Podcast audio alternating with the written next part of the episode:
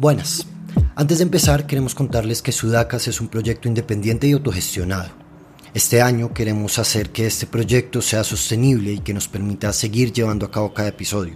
Para esto tenemos un plan y es lograr el apoyo de nuestros seguidores a través de aportes mensuales y un sistema de recompensas en nuestro Patreon.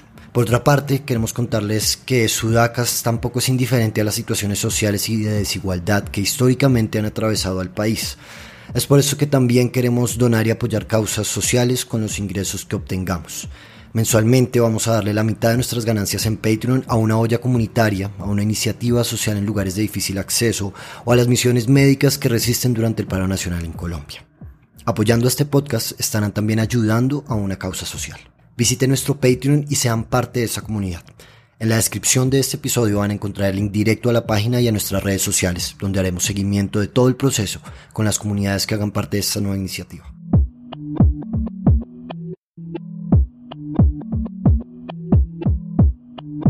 Quizás sea obsesión la palabra que más se acerque para describirlo.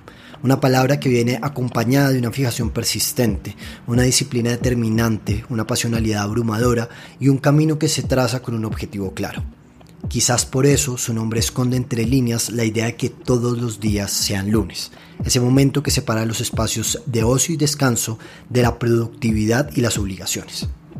Es médico de profesión con una especialización en psiquiatría, ese es el oficio que ejerce de día, y en las noches es rapero, con una necesidad de desahogo en forma de rimas.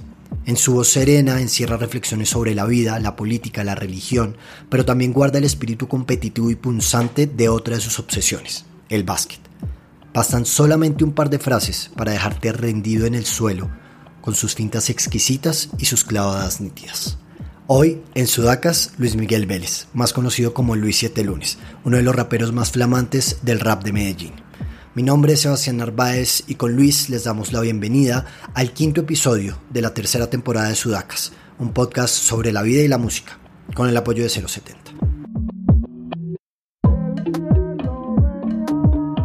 De latinoamericanos que se han despertado a ese hecho maravilloso de tener confianza en sí mismos. Sabemos cada vez mejor que somos latinoamericanos. Somos latinoamericanos. Hasta donde el rap, hasta donde nos lleve. O sea, si, si yo todo el tiempo doy lo máximo en el rap. O sea, eh, todo el tiempo me gusta hablar de rap, estoy pensando en temas de rap, me gusta que mis parceros, hey, yo todo el tiempo, hey, ¿qué lo suyo? ¿Cuándo va a sacar eso, lo otro? Porque realmente me gusta estar metido en el rap. Eh, ¿Qué es eso? Yo no soy un médico que rapea, eso es como el man que hace canciones de la acetaminofén o alguna mierda así.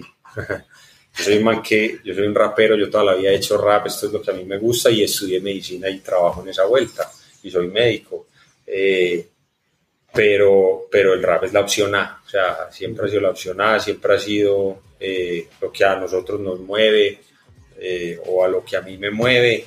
Entonces yo seguiré tratando siempre de que de más, ¿cierto? De sacarle el jugo, de exprimirlo. De Big Los Beats, no rapeo por hit, sino para que estos mediocres dejen la city y se larguen. Con esas rimas no irán a ninguna parte. Nosotros dedicados a escuchar el de los vagos del parque y yo soy Tony Parker dentro de la zona. Defensa personal, pero en verdad no hay quien me marque. Entender por qué besan la lona. Y si ni sabes usar la coma, no intentes golpearme. Déjenme solo con el micro y haré estragos. No les doy tregua y alimento como el trigo a peregrinos. Guardo mis letras, solo en el smartphone hay deseosos de que pierda mi poder como Sansón. Lo que no saben es que yo pudiese don. Que aunque tengan mis letras no lo harán mejor. ¿Por qué? Son skills and time y nunca vistas antes. Llevo el 13 de Nash, soy el armador del sol. Arranquemos con tu historia en Medellín, en, en Skid Cadillac. Tú dices como yo crecí como la guerra en un país con crisis, admirador de Cochise y uno de sus sueños de Nice, ¿no? Como, ¿En qué momento tú fuiste consciente de que estabas justamente como en un país que estaba en guerra de alguna manera?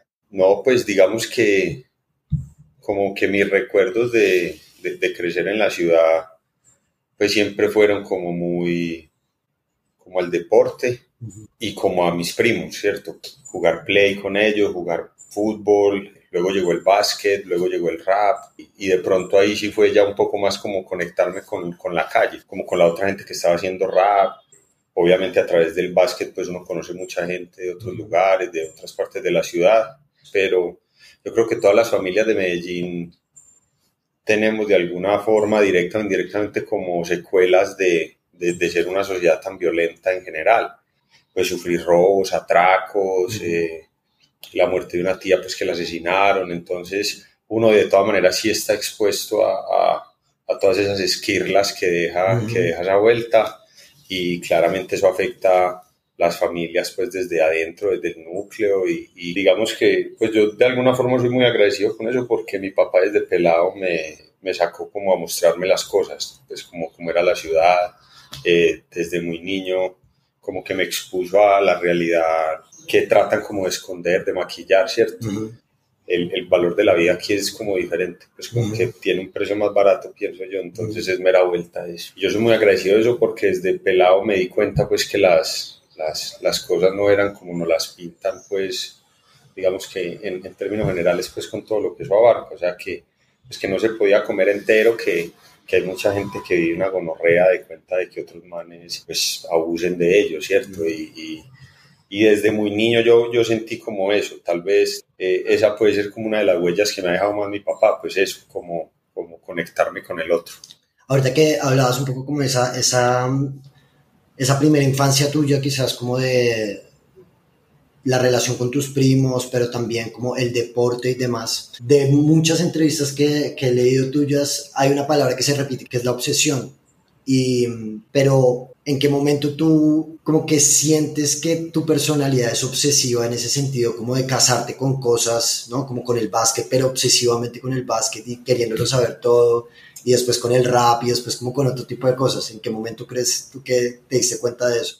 Pues yo diría que el primero que se dio cuenta fue el Maco, porque, porque pues yo empecé a hacer rap con Maco y, y yo ya jugaba básquet, pues digamos que el básquet y el rap llegaron como en la misma época en mi vida, pero diría que fue el Maco porque cuando ya empezamos a hacer rap nos, nos reuníamos y Maco, ah, bueno, parce, ya me escribí estas líneas y yo, ah, parce, ya me escribí estas ocho canciones. Y ese me dijo, como no, nea, usted está muy loco, weón. Eh, y, y, ahí fue que yo me di cuenta pues que me gustaba mucho, que como que me, me, me fijaba en algo y, y, me gustaba como darle y darle y darle. Y, pero nunca ha sido, o mejor dicho, en esa época simplemente pues no era como, o sea, no era como un problema pues en general tener como ese tipo de, de, de rasgos, de, de formas de ser. Eh, me sirvió mucho porque escribí muchos temas de rap eh, y uno se tiene que pulir en, pues como en cualquier disciplina en general, primero hay que es darle y darle y darle y darle. Y luego pues como con la universidad también, también como que se notó, pues digamos que ahí ya sí uno pasa a otro nivel, pues es otro rigor como entrar a la universidad, son muchas las materias, las clases, etcétera. Entonces, eh, como que haber sido de esa forma también me, me sirvió, pues me hizo como pasar la universidad bien, sin guiro, sin, sin, sin problemas, sin nada. Entonces, ha sido algo que yo llevo por ahí, que no, no siempre es chimba, obviamente, eh, que hace que la cabeza de uno siempre esté como buscando grietas, buscando rotos por ahí, y eso a veces no es bacano, esa es pues como la realidad, eh, pero para muchas cosas me ha servido, pues, y, y, y, toca aceptar lo que uno es y cómo uno es y bandeárselas ahí como uno puede hay, algo que dice como Casey que es como la virtud y el vicio, como algo que se vuelve, como que la misma cosa se vuelve una virtud y un vicio. Y ahora lo que estabas diciendo ahorita un poquito, como que hay un lado que no es tan chévere de esa obsesión, que se manifiesta, digamos, como de una manera tan pasional, quizás. ¿En qué tipo de cosas sientes como que esas grietas se abren en un punto en el que tú dices como, ok, hay que darle un respiro quizás como a estas obsesiones, no sé, mirar otros, otras, otros lados, pues, y encontrar como otras cosas que como que alivien un poco como esa carga de, la obsesión. Yo, yo, creo que pues eso siempre ha, siempre ha sido como que gracias al otro, pues yo creo que eh, primero éramos Maco y yo solamente, eh, luego pues hicimos como el parche after class con Vic y con, en ese momento habían otras personas también. Eh, y yo creo que eso ha servido también como obsesivo con, cuando escribo las letras y las repaso y las organizo, etcétera. No soy como de, como ya está de una, vamos a grabarlo y así queda. Eh, con las letras eso sí es como mi espacio. O me ha servido a mí como para también soltar y delegar un poco. Entonces, eh, pues yo sigo siendo muy, muy, pero luego fue como también con el otro, eh, cuando, bueno, el beat de pronto hay otra persona que sabe más de la vuelta, entonces escuchemos. en la grabación yo trato mucho como de soltar esa parte y que sea pues el ruso que es el ingeniero el que nos hace las vueltas y que dirija muchas veces de esas cosas como que a través de los otros pues de no porque cuando yo empecé a hacer rap era yo solo, ¿cierto? Era, era yo escuchando rap y consumiendo rap y escribiendo rap, pero así pues como muy enzorrado solo. Eh, y ya que uno hace parte pues como de un parche, también eso sirve para para que la opinión del otro también deje que uno como que suelte un poco las cosas. Se escupen reliquias, menos licra, menos lácara y menos letras huecas, haciéndolo como se debe, no como usted quiere, si espera que expire, respire y espere a que este man se debe. Soy legendario en level, seguimos sin label, con el rap soy lover, a su estilo tan lábil le hace falta strober, soplamos e hicimos tormentas, este buque se ancla entre los mares de yo sí, pero usted ya no me recuerda, mi crew es una leyenda y los buenos MCs viven del rap hasta que me doy cuenta que es de día y que soñar no cuesta.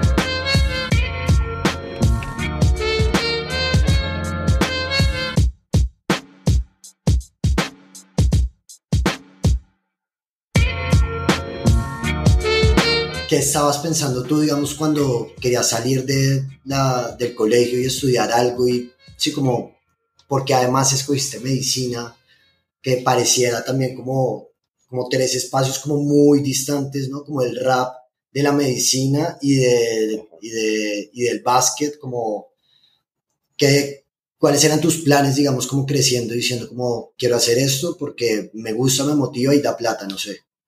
Parce, eh, bueno, pues el básquet nunca fue, pues yo siempre dije, juguemos básquet y ya jugamos en el colegio, jugamos en la universidad, pues o donde vayamos ahí vamos a jugar básquet. Eh, con el rap, digamos que ya fue como el momento donde, donde pues uno ya está en 11 y uno listo, ¿qué voy a hacer ya que se acaba el colegio? Como te digo, en ese momento yo solo hacía rap porque me gustaba hacer rap, porque a los toques a los que íbamos, eso era sin cover, eso era ir allá a hacer rap, punk, y, y, y, raspar olla, y, y, y estar como con los parceros y ya, o sea, era simplemente como una actividad como lo era, pues como era realmente el término antes de tribus urbanas, pues de estar ahí como en el parche de uno, siendo extraño porque realmente nadie más escuchaba rap. Eh, entonces como que yo, ya cuando uno tiene que tomar esas decisiones, eh, pues mi papá es médico eh, y, y, lo que te dije desde pelado me, como que me, me mostró mucho como la realidad de, de, la vida en general, pues de, de estar vivo, de, de, que a alguien le va mal, de que alguien sufre, de que alguien se muere. Y, y entonces cuando ya llegó 11, eh, que vos decís, ah, todo eso estaba así todo revuelto, sí, la cabeza mía estaba igual, o sea, yo estaba como, uy, marica, ¿qué hago? ¿Qué hago ahora? Eh, no sabía qué hacer y, y, y, mi papá me dijo, pues haga, haga un semestre a ver si, si, si le gusta medicina y yo, bueno, me voy a meter un semestre a ver si, si, si me va bien, si no pierdo nada y si, no, pues si pierdo me salgo y miro a ver qué hago y aquí estoy. Pues me gustó, me encarreté mucho con eso, realmente me gusta muchísimo, pues es una de las partes principales de mi vida, eh, es a lo que me dedico, pues por vocación, finalmente tampoco pues fue como por dinero la elección que tomé y, y ya medía pues que fue, que fue, que fue eh, ocurriendo lo de, lo de medicina, pues también me encontré con eso, con que las preguntas que me habían llevado a estudiar medicina siempre eran porque alguien piensa de una manera, porque yo pienso de esta manera, porque me obsesiono tanto con las cosas, etcétera. Y ahí fue que me encarrilé un poco pues como a la psiquiatría. Dentro de esos cuestionamientos quizás que surgen mucho de lo que te llevó finalmente a escoger psiquiatría, ¿cómo conectas tú esas preguntas que vienen más, más que por la profesión, vienen por las obsesiones propias, ¿no? Como que ahí, ahí sí hay una cosa que conecta contigo directamente y es como cuestionar todo el tiempo la vida y la existencia y por qué las cosas son como son. en ese proceso, digamos, ¿cómo sientes que si ya bien venías haciendo rap, cómo empieza a conectar la psiquiatría también como con esa exploración? ¿Qué tanto cambió en ti ese proceso que venías teniendo de escribir canciones a después tener una información nueva en la cabeza, mucho más, digamos, como aterrizada en lo, pues el metalenguaje de la medicina o en el metalenguaje de la, de la, de la psiquiatría, ¿qué tanto cambió justamente como esa división entre que empezaste a estudiar y que ya empezaste a escribir otras cosas con respecto a lo que venías leyendo, supongo, no sé, de alguna manera con lo de la universidad? pues digamos que algo, algo que, es, que es como importante es que cuando ya aparece la psiquiatría como ese proceso pues de, de conocer al otro pues y, y, también de uno conocerse a uno mismo, eh, yo me di cuenta que yo, yo llevaba de alguna manera pues como muchos años de ya haberme cascado a través del rap, ¿cierto? Ya, ya había cogido alguna herramienta que tiene de alguna forma pues como un, una capacidad pues sanadora o catártica o como uno la quiera ver, que es la música en general y que en mi caso en particular es escribir, porque no es solo pues como la música, también es el proceso de escribir. Entonces yo me di cuenta que muchas de las cosas con las que uno se enfrenta en la psiquiatría, porque también es un ejercicio de exploración y, y hay momentos de, ese proceso de estudio que vos decís que es pasar a otro metalenguaje, a otra manera de entender las cosas, de pensarlas.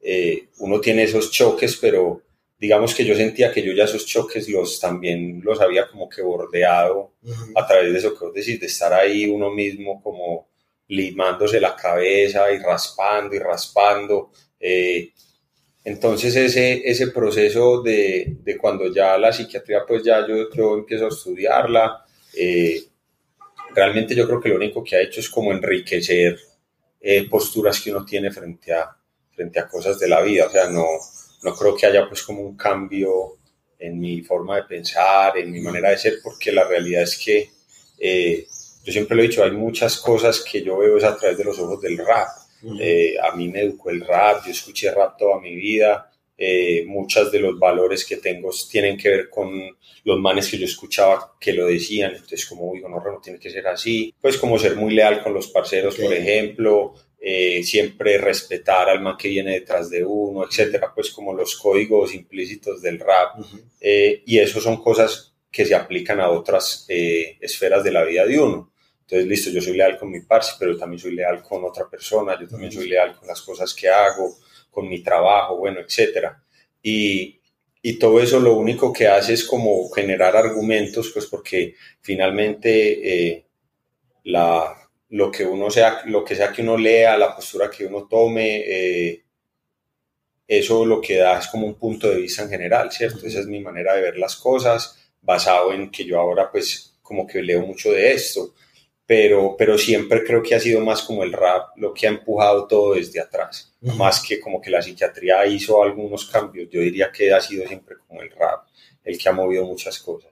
Realmente ha sido un proceso muy enriquecedor, diría que es más en lo humano que en cosas de conocimiento, o sea, creo que es una profesión que enriquece mucho como la parte espiritual y, conectarse con el otro, eh, más que decirte como que datos y cosas de de que ahora entiendo la vida, eh, resolví la ecuación de mi vuelta, ¿no? O sea, eh, yo creo que todo el mundo tiene sus preguntas existenciales, todo el mundo quiere saber eh, qué puede hacer, hasta dónde puede llegar, y esas preguntas yo creo que no tienen respuesta. O sea, estar en este flujo, estar en este río de la vida es esa pregunta y ya, y esa pregunta no tiene respuesta y esa pregunta la tenemos todos, así unos estudiamos cosas de de, la mente o del cerebro y otros no. Esas preguntas no tienen respuesta. Entonces, mi manera de ser, yo ya la, digamos que de alguna forma la entendía. Obviamente hay cosas que uno dice cuando adquiere conocimientos nuevos que dice, bueno, esto pues eh, puntualmente será así, ¿cierto? Eh, pero tampoco es como que me haya sometido a un ejercicio muy grande de, de análisis, pues como auto, no sé si eso se puede como autopsiquiátrico o algo así, ¿no? Eh, porque es algo que siempre he hecho con el rap y, y las canciones mías siempre han mostrado como eso, o sea, eh, lo que hay ahí es lo que hay, no hay, no hay cosas inventadas, no hay nada, Eso es, esa es la vuelta mía y listo. El espejo a las 5 es deprimente y la actitud con que se empieza determinante. Y ningún rapero tiene las respuestas de tu vida. Deja de buscar la guía en rimas homicidas. Carentes de rutina no me entienden. No creo en el karma, pero sí en el arma del del frente. La ducha caliente y el café me sirven. Te cobro hasta el aire, tarros de Pringles. Léete un libro, asiste a una charla. Nadie lo trae más real que Gilmer y su cuadra. En la universidad no te enseñan lo básico. Esta mierda es cazador y presa el parque jurásico. Soy difícil de vender como Volvo. Nada es más puro que mi odio por los tombos. Yo el triángulo de Phil, vos Renault y su rombo. No hay nada más cobarde que una amenaza en combo. Trabajo en el día, estudio en la tarde. Hago rap de noche y las excusas las dejé en el coche. No me gano el pichichi, mi trofeo es el Zamora. No me meten nunca ese gol del rap nueva era. Hay unos contextos en el rap que se han establecido desde el lugar del que vienen, ¿no? Entonces, uno podría llegar a decir que el rap gringo sí tiene como una relación mucho más ligado como a la vida gángster, a, no sé, como la criminalidad, las drogas, un montón de cosas. Y por otro lado está el, el, rap de España, que es un rap que por contexto, digamos, como que no tiene quizás como esas mismas condiciones. Y entonces es un rap que se vuelve más virtuoso de cómo tú puedes coger palabras y darle otro sentido o se vuelve como una virtuosidad más de la lengua que el contexto que nos rodea, ¿no? O sea, como que uno podría hacer un poco como esa, esa diferenciación. Tu entrada al rap fue justamente por la escena de Sevilla. ¿Cómo empezaste a sentir ese llamado y a identificarte con eso hasta tener la confianza suficiente de querer intentarlo? ¿Cómo fue ese, ese, paso en tu vida? Yo, yo, digamos que, como te decía, pues que crecí con mis primos en la casa de mis primos. Ellos siempre, o mis primos, ellos eran mayores y el más grande siempre escuchaba como rap de la USA, pero digamos como el rap de la costa oeste, pues como muy gángster, eh, todo lo que era pues Snoop Dogg, Tupac, Warren G, todos estos manes. eh, siempre lo escuchaba y listo, yo era muy peladito y bueno, eh, allá está mi primo escuchando rap, juguemos play, esto, lo otro. Eh, cuando, cuando a mi primo, el menor, pues que era como mi más, mi más cercano y mi más amigo, eh, ya le empieza a llegar CDs de rap en español, de España, de, pues de México, ya estaban llegando también cosas aquí. Fue como un choque de realidad porque ya era lo que uno entendía, pues yo de peladito no hablaba nada inglés. Eh, entonces fue como, uy, no esto se puede hacer en, en, español, qué vuelta. Entonces me enganché mucho con eso porque pues como que entendía realmente lo que me estaban diciendo. Eh, y luego pues como que des, me quedó gustando mucho el rap sevillano. Eh, no es que llegara como al rap en español por el rap sevillano, pero cuando lo descubrí me pareció una chimba porque es altamente competitivo. O sea, dentro de la escena pues de rap de España eh, los sevillanos son de los que pegan más duro siempre haciendo rap eh, de competición. Y, y, me gustaba mucho eso, me gustaba la manera como contaban las vueltas. Mm, y yo tendría por ahí 14 o 15, ya era amigo de Mako porque Mako era el único otro man en el colegio donde yo estudiaba que escuchaba rap, entonces yo me compartía con él más la música y ya llegó un día en el que habían un montón de manes, eran muchos los artistas ya en español que uno conocía y surgió la idea de como, bueno, y si estos manes lo hacen, ¿qué evita que uno lo haga? Eh, y le dije, parce, que vamos a sentarnos a escribir rap y ese man, de una, no copió de nada. Y ya nos sentamos a los dos como a descubrir la vuelta y fue eso, o sea, digamos que fue como de darme cuenta que había muchas otras personas que lo hacían. Eh, cuando ya yo lo empecé a hacer, pues... Mmm, creo que parte de esa personalidad obsesiva se, se, se fijó a esa mierda y, y, empezó a, escupir y a escupir a escupir a escupir.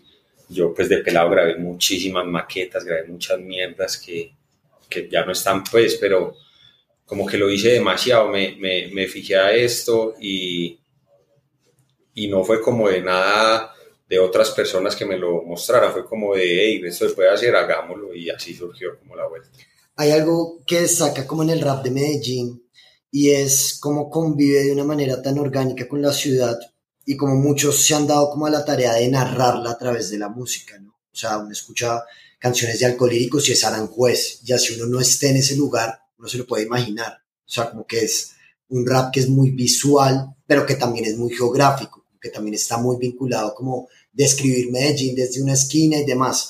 En tu caso, recuerdo de ni uno, ni dos, ni tres, y en Rimas Palpanquias, que hablas o que tienes como algunas anotaciones como describiendo a Medellín como muy, muy por encima de alguna manera, o haciendo referencia a cosas muy de acá, pero cómo se vincula la ciudad en tu proceso creativo y qué tanto de el lugar en el que escribes también se vuelve como parte de, ese, de eso que estás narrando, digamos, no sé, qué tanto se complementa como lo que estás viendo afuera y las cosas que quieras narrar de la ciudad al proceso finalmente de escribir con un ambiente más cerrado y eso. Sí, pues lo que hace Alcolíricos es único, pues eh, creo que no lo hace nadie más aquí, ni en Medellín, ni en ninguna parte de, de ponerte pues como tan geográficamente en un lugar. Eh, En mi caso, eh, yo creo que tiene que ver uno, pues que, que, que, yo me crié en diferentes sectores de la ciudad, no estoy arraigado como a un lugar que yo eh, le tenga como un alto cariño. ¿cierto? Por un lado, y dos, que siempre ha sido un ejercicio solo, entonces, más allá de que sea un ejercicio solo, pues eh, claramente saldrán cosas que ocurren fuera de las paredes donde uno vive, porque pues yo, yo estoy en una ciudad, soy de acá, eh, me han pasado cosas chimbas y gonorreas que solo les pasan a los que vivimos acá, como en cualquier otro lugar. Eh, hablo como una persona de acá. Entonces todas esas cosas yo creo que es muy brutal que ahora en el rap eh, sean, digamos, casi que necesarias. O sea, no tiene sentido estar, ser de aquí, estar aquí y hablar como si no fuera de otra parte, ¿cierto? Eh, utilizar palabras y slangs que uno no utiliza. Eso no tiene sentido para mí. Eh, hay que representar las cosas desde, pues, desde lo auténtico que uno es, que incluye obviamente la ciudad en la que uno está. Medellín eh, tiene cosas muy chimbas y tiene cosas muy gonorreas. Y, y yo siempre he tratado de tocar algunos puntos, pero creo que también va de alguna forma con la manera de escribir mía el que yo no lo haya hecho pues como fuerte o directo o abundante en ese sentido y es porque pues generalmente mi manera de escribir es eh, de pronto como no tan metafórica, no tan eh, abstracta, ¿cierto? Trata, yo, trato siempre pues de ser puntual, de que si lo puedo decir en una frase mejor, eh, entonces creo que con decir una o dos frases que tienen una buena intención, pues que están como calculadas, por así decirlo, respecto a un tema en particular de la ciudad, creo que es suficiente. Más que hacer una canción entera de Medellín, que ya la han hecho muchas veces, que ya la hemos escuchado un montón. Eh, y lo otro, pues es, eh, yo creo que lo que te decía, que al no haber estado pues como en un mismo lugar, uno no está expuesto como a las cosas que necesariamente pasan por estar ahí. Yo, yo hice mi rap solo adentro, entonces no estaba afuera viendo las cosas que ocurren afuera, el de la tienda, el parcero que llegó, etcétera. Esas cosas no son mi realidad. Eh, entonces yo cuento como los brochazos que, que, me surgen en esa forma simple como de decir. Ya,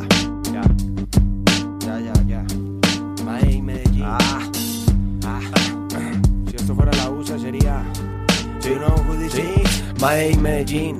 La ciudad del perdón y el olvido que va, la ciudad de los ancianos guardando recados, de muros que escuchan gemidos y los chismes más grandes vuelan entre vecinas que comparten el nido. Yo soy de los con hambre, de los que siempre mienten, que con tal de triunfar te arrancan los dientes. Criado con la banda y con un par de valijas que aunque no juegan la ouija desafían la muerte. Cada domingo sale un nuevo tema, cada viernes un parcial y cada sábado olvido quién era. Así pasan los días, las semanas, los meses, los años. El que cuida esto como lo hace cualquiera. Represent myself, I pray to myself for myself. Y nada en la tierra va a ser que cambie. Desde el colegio en estas, jamás he sido costra, pero tengo las tripas para cerrar su apuesta. No le pida más al que no puede darle. Que yo como un festivo le alegro los martes. Medellín no es tierra de cobardes, no soy de sus mejores, pero tengo skills y timing. ¿Cómo ves tú un poco como esa idea utópica de vivir del rap, de vivir de la música, sobre todo en un momento como en el que estamos atravesando, en el que la mayor parte de los ingresos que tenían los artistas era por los conciertos y por las giras que hacían. Y en un momento se cayó el mundo en la pandemia y ya nadie pudo volver a salir a, a dar un concierto. Y como que pareciera que son como muchas cosas que están como rompiendo esa idea de que se puede llegar a hacer eso. Hay algo como diciente y es pensarse en la industria como tal, una industria inexistente, digamos, en el país, aun cuando hay mucho rap muy rico además y que tiene un nivel muy alto y que ya existe una élite de gente que ya está muy arriba en la producción y bueno, en, en muchos aspectos, pero justamente también existe esa utopía quizás de las escenas alternativas y emergentes que van nadando contra marea versus las grandes industrias masivas de la música mainstream en el mundo.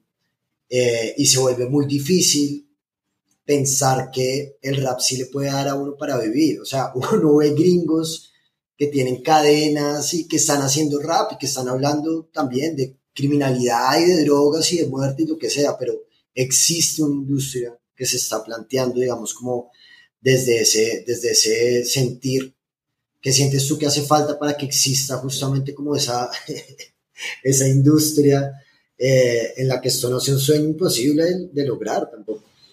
Mi yo del 2020 diría en febrero que sí, que era posible. Mi yo de febrero del 2021 diría que no.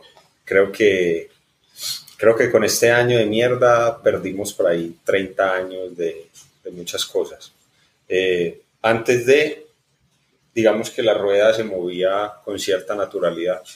Hay, hay un tema que, que, que, es real y es que es una ventaja que nosotros como after class eh, ponga, podamos decir, fuck you, yo me voy de la sala, o sea, si, si lo que me estás presentando es para tumbarme, eh, o sea, el lado de la industria que ahorca, que aprieta, eh, nosotros lo podemos bandear, gracias a pues que, que, finalmente cada uno de nosotros encontró otra manera de ganarse la vida. Eso es una ventaja grande, pero eh, más allá de eso, pues yo creo que la aspiración de todo el mundo sería vivir del rap. Pues eh, la mía, la de Maco, la de Vic, sería que esto es suficiente para yo levantarme todos los días y solo pensar en que tengo que hacer música y ya. creo que es muy difícil en este momento por el tema de los conciertos en vivo. Pues creo que en este momento es imposible para un músico independiente como nosotros. Creo que el, el auge en este momento otra vez de las cosas tangibles puede ser una ventana eh, aprovechable. Mm, volver al CD, al vinilo, a la camiseta. Creo que eso es algo que realmente a nosotros nos genera ingresos directos, tangibles, que nos permite inyectarlos de una otra vez como en la rueda. Porque toda la industria digital de plataformas, de YouTube y de todo eso, es, en la música independiente, o al menos en el nivel pues, de nosotros, es casi que monedas, pues, ¿cierto? Eh, lo que llega se va ahí mismo en la portada, en el video, en el tan. Entonces, en este momento a nosotros la rueda nos permite hacer que el rap gire, que podamos sacar los productos como queremos pero no podríamos hacer que la rueda gire del rap y al mismo tiempo esa plata usarla como en vivir, ¿cierto? En pagar arriendo, en pagarla del mercado, en salir con la novia, etcétera, porque no es imposible, ¿sí? Yo todo eso lo tengo que hacer de la otra manera. ¿Qué se necesitaría? Eh, pues obviamente creo que una parte importante es que lo que salga sea chingua. Eh, y creo que en general los raperos de aquí a grandes rasgos lo tienen más o menos claro. Aquí todo el mundo está tratando de sacar su video chimba, su CD chimba, etcétera, y eso está bien, eso es lo que hay que hacer. Eh, creo que los conciertos en vivo y las reuniones en vivo es el eslabón crucial para que como que la, la, la unión de alguna forma se sienta, o sea, haya como una conexión. Eh, hace unos años cuando el, cuando el rap de aquí ya se disparó mucho, uno casi que sentía el puente con Bogotá, es como un puente invisible que conectaba las dos ciudades de rap muy brutal y yo creo que en este último año eso ya se perdió, yo ya me siento desconectado de todo el mundo, de todas partes, ya no sé qué pasa en ninguna parte, eh, me entero a, los dos meses que salió un disco, o sea, como que pues, todos perdimos también un poco en, en, skills sociales. Y, y, yo creo que eso va a tomar tiempo, entonces, eh, pues, si no se, mientras no se pueda volver a tocar, creo que es imposible. Y una vez se puede volver a tocar, creo que es fundamental que todos toquemos la mayor cantidad de veces que se pueda en la mayor cantidad de lugares. Más allá de que de pronto no nos vayamos a lucrar fuerte, pero creo que hay que toca volver como a encender el motor de la vuelta y para encenderlo toca ir otra vez a Pereira, Manizales, Armenia, Bucaramanga, Cali, a donde sea, a tocar para 50, para 100, para 200, para 500 en Bogotá. Eh, pero tenemos que volver a tocar, a reunirnos, a hacer parches, eventos, porque si no es imposible. Corregirte en el error, no tienen preguntas, eso es que no entendieron. Tras el papel de víctima solo se esconde tu ego. El hombre hace negocios y es reflejo de cómo lo criaron. No respetan los códigos del rap, menos lo ajeno. Deben por favores y perdones a dos manos. Obsesivos con el rap, canzones cuando nos juntamos. Le dije a Gambetta que nos escribamos 20. Me voy antes de que el árbitro pite el final. Suplentes. Si nos juntamos, terminamos hablando de rap. Llego al rancho y hacemos podcast por WhatsApp. Entro al correo, hay un punto guapo, un nuevo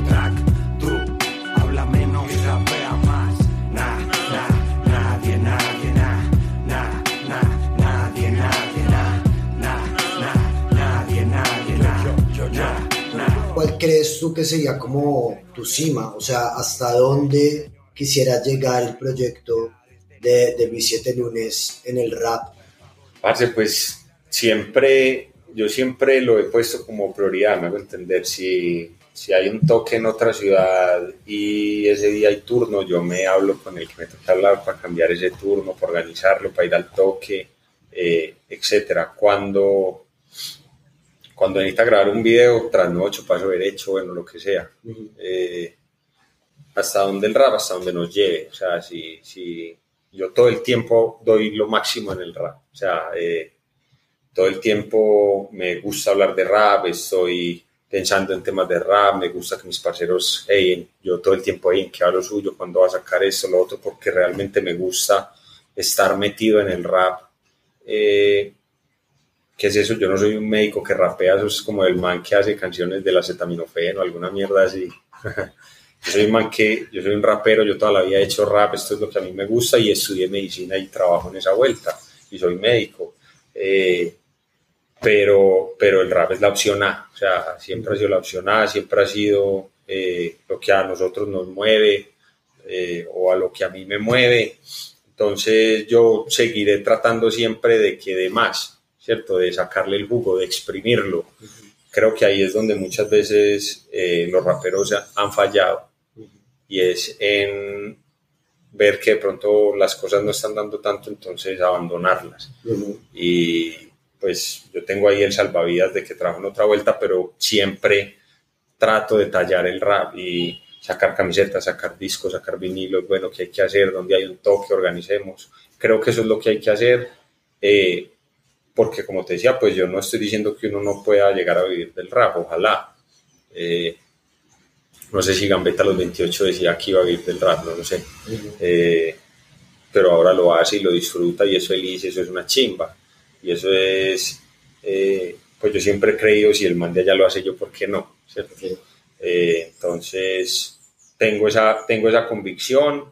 Entonces yo creo que también es más para eso, como para mostrar de alguna forma que es posible, que, que realmente se puede, que cuando, cuando hubo 100 lucas hicimos un video de 100 lucas, cuando hubo un millón hicimos un video de un millón, si llega el día que hay 100 millones, pues haremos el video de 100 millones, pero siempre hemos tratado de hacer y de no parar y de no parar. Y yo creo que eso eh, es como la única certeza que yo tengo, que vamos a seguir haciendo cosas eh, infladas o así se desinflara pues como todo todo lo que son pues como gente que lo escucha uno y todo eso, si terminamos haciendo conciertos para 10 pelagatos y nosotros los haremos para 10 pelagatos y nosotros. Yo realmente no, nunca he concebido mi vida sin el rap. como te digo, si, mejor dicho, yo ya en este momento producto pues de muchos esfuerzos que hice, incluidos el de estudiar otra vuelta, tengo la libertad de decir que puedo sacar un álbum cuando se me dé la gana, ¿cierto? Eso podría ser sacar un álbum cada 15 días, es un ejemplo, ¿cierto? Yo podría organizarlo, hacerlo, sacarlo, y no hay nada que me detenga.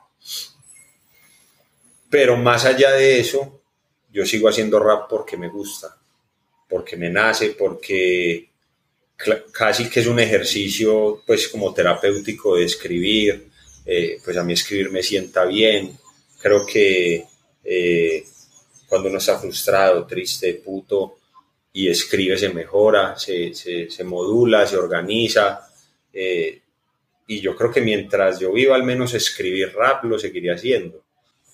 Y producto de la era digital en la que vivimos, pues ahora hacer canciones es mucho más fácil. Entonces, yo creo que seguiré haciendo rap hasta, hasta, hasta el momento en el que, digamos, que la mecha se apague. Creería que nunca se va a apagar.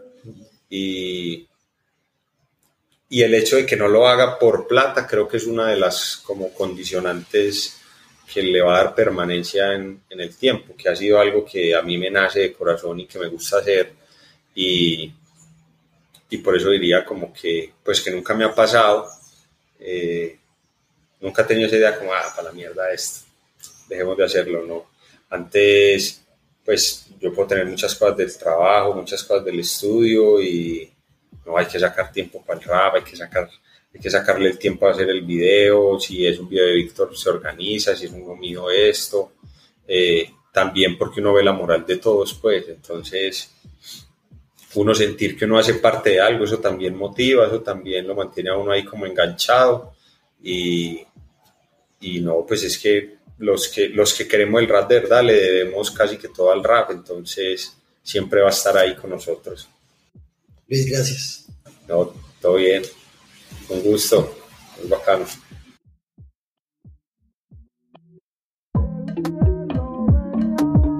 Sucede que hay millones de latinoamericanos que se han despertado a ese hecho maravilloso de tener confianza en sí mismos.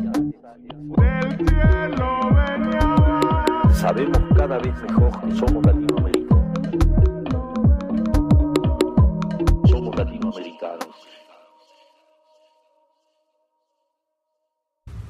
Sudacas es posible gracias al apoyo del equipo de 070 a María Fernanda Fitzgerald y Sebastián Payán en la edición, Camila Bolívar y Ana Sofía Ocampo en el diseño, Diego Forero en los videos y Eduardo Santos en redes sociales.